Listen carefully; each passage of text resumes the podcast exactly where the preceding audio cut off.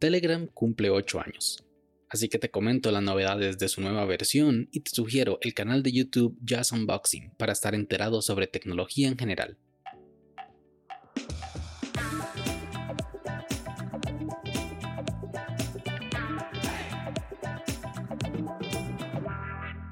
Hola a todos y sean bienvenidos y bienvenidas a este nuevo capítulo de Daily Meeting, podcast diario de cultura de Internet. Este es el capítulo 118 y hoy es jueves 2 de septiembre de 2021 y hoy es el Día Mundial del Hermano. Mi nombre es Melvin Salas y en los próximos minutos hablaremos sobre los 8 años de Telegram. Así que, comencemos.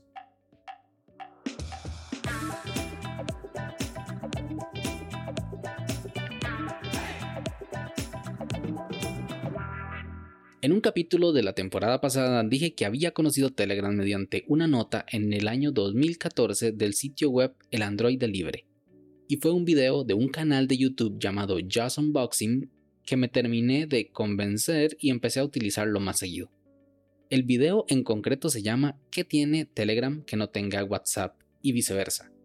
Y me sorprende lo bien que ha envejecido la calidad del video porque aunque han pasado 7 años desde que fue subido a esa plataforma, la grabación, el guion y la calidad en general están muy bien logradas. Recuerdo que era muy fan de su presentador y justo en el momento en el que llegó a los 100.000 suscriptores se dedicó por completo a su canal de tecnología.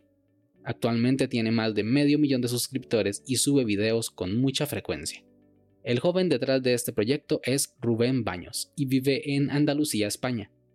Pero volvamos al video. Rubén representa a una persona que habla maravillas de Telegram. Por eso usa un abrigo de color azul, el cual es el color de Telegram.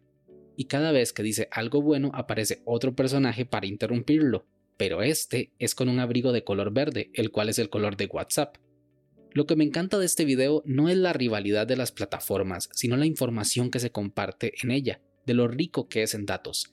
Por ejemplo, en un momento dice que Telegram es rápido, muy rápido, casi instantáneo, y WhatsApp no lo es tantísimo. O sea, los mensajes se envían y reciben en cuestión de segundos. Por lo que lo interrumpe el Rubén Verde para decirle que tendremos que esperar a que Telegram llegue a los 400 millones de usuarios que tiene WhatsApp para ver si es cierta esta rapidez. Inclusive se burla diciendo de que es posible que no lo logre. Y al final lo logró, sí, pero le tomó muchos años llegar. Sí se pudo, pero ¿a qué costo? En otro habla de que una de las ventajas de Telegram es que tiene un cliente web muy bueno. Y creo que hasta una app de escritorio tenía ya para ese entonces. Pero luego va el Rubén Verde a decir que ¿quién necesita una app de escritorio de una aplicación de mensajería? ¿Acaso estamos locos? Qué diferentes eran esos tiempos. Les dejo el video de Rubén en las notas del capítulo por si quieren echarle un vistazo, es muy bueno.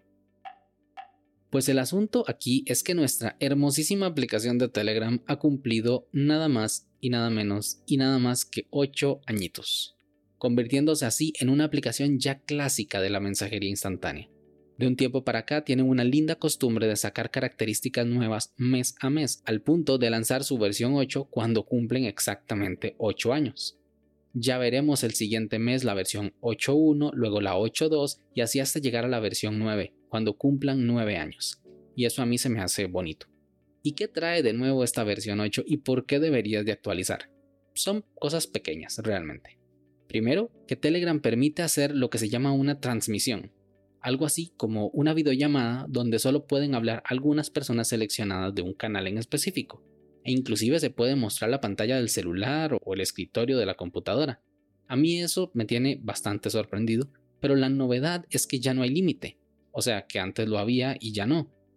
O sea que en tu transmisión pueden estar todos los participantes del canal o del grupo o todos los habitantes de la Tierra y en teoría eso no debería afectar. A ver cuándo hacemos una transmisión entre nosotros para conocernos.